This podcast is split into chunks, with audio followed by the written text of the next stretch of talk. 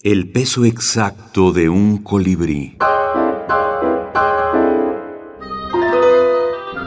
Los minificcionistas de El Cuento, revista de imaginación. Venganza. Horacio Benjamín Morales.